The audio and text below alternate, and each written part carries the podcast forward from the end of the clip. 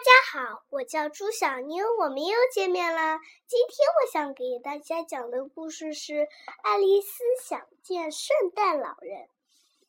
圣诞节的前一天，吃早饭的时候，爱丽丝吃着面包片，说：“我想见圣诞老人，想问问他住在哪里，有没有收到我写的给他的信。”还有我献给他的诗，但是但你很清楚，我们是看不见他的。妈妈回答：“他来的很晚，那时候孩子们已经睡睡着了。”表哥约翰逊说：“他就见过圣诞老人。圣诞老人在空中飞过，驾着雪橇飞过树梢。”然后就停在了他的头上，扔下很多礼物，把他家的烟囱都塞满。约翰逊有梦游症，亲爱的，他深更半夜还会在花园里散步呢。也许是他做梦梦到的。爸爸说，圣诞老人来的特别晚。那时候，孩子们早已经睡着了。去年，我的朋友乔利亚在烟囱里看见过正在向上爬的圣诞老人的脚。让让娜在超市旁边看见过他的雪橇，我却连他的影子都没见到。怎么会这样？因为你很少跟我们一起去超市，亲爱的。妈妈说：“因为咱们家没有烟囱。”爸爸说：“咱们家没有烟囱，那圣诞老人是怎么进来的呢？”爱丽丝担心想：“他从窗子进来，要不就从开着的门进来。那要是门关上了呢？”爱丽丝追问着：“她能猜到钥匙藏在哪里？”爸爸解释道：“圣诞老人非常聪明。那我可以晚上不睡觉，一直等他来。我可以帮他开门。去年你就这么尝试过了。”爸爸笑起来。圣诞老人是在杉树底下找到你的，你早就睡着了。妈妈说：“你还帮我把把你抱到床上呢。”恼火的爱丽丝吃边吃着面包片边想：“今天晚上我要喝一杯浓咖啡，就像奶奶那样，这样我就能看到圣诞老人了。我要问清楚他住在哪里，把雪橇停在什么地方。”这样，他就能收到我寄给他的信和我献给他的诗了。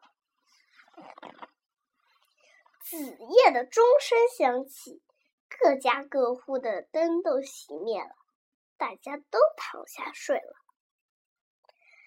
爱丽丝躺在床上毫无睡意，她听见爸爸打起了呼噜。